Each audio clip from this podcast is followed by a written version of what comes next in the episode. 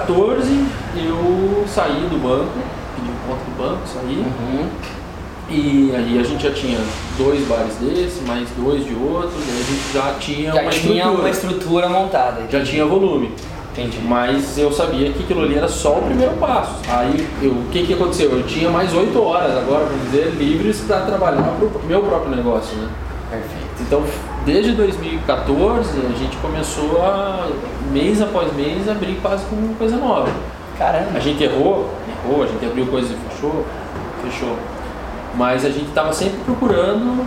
é, Oportunidades novas. É, a gente estava sempre... Sempre arriscando, dentro, sabe? sempre, Zé, sempre dentro da mesma, do mesmo segmento, você Sim. na área de bares, sempre É, dentro dessa linha, se- Esse segmento de entretenimento, de bares, né, Perfeito. restaurantes, sempre dentro. dessa linha de, Dessa linha. desse segmento, É. entendi.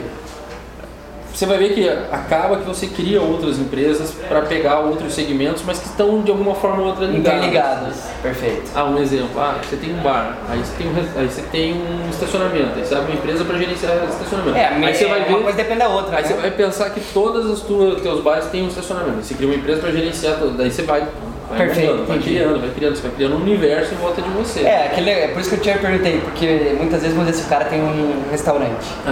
né, um estacionamento tem a ver com o primeiro É. core business. Eu- Porque eu perguntei isso, porque muita gente fala assim, não, eu quero abrir outra coisa. Não, mas não tem nada a ver com nenhuma dessas duas. É. Aí, eu- aí fica um eu- pouco mais dif- eu acho que difícil, o, né? o raciocínio inicial tem que ser esse, cara, porque eu só- a gente só assumiu o nosso estacionamento aqui depois de uma terceirização que a gente fez, que a gente, entre aspas, tomou na cabeça, né? É, foi uma terceirização que não... Com o aprendizado, É, viu que não não dava certo funcionou falando. bem. Trazer pra mim que eu. A gente sofreu Entendi. e aí a gente falou, bom, esse tipo, é- ah, não é nosso core, mas é melhor a Tem que gente aprender. fazer Entendi. porque é essencial para o nosso negócio. Então passou a ser Legal. uma coisa importante pra gente. E assim as coisas vão acontecendo. E aí a gente começou a identificar oportunidades, cara. É, e eu sou muito inquieto, assim. Bom, eu acho que é de é de família, porque meu pai é pior que eu. Achei que Mas a só eu era assim. A gente Não, fica olhando e cada lugar que a gente vai, a gente olha uma oportunidade, né? É. E, e- e eu ainda sou o que põe o pé no freio, assim, sabe? Mas, mas porque eu gosto de fazer as coisas de uma maneira mais segura. Legal. Mas a gente começou a procurar, eu tinha aqui no, no bar, ainda tenho, é, um modelo de negócio que é um modelo de negócio muito complexo, que é um modelo de negócio que exige uma mão de obra muito especializada, muita mão de obra, é, não é um modelo simples de se replicar.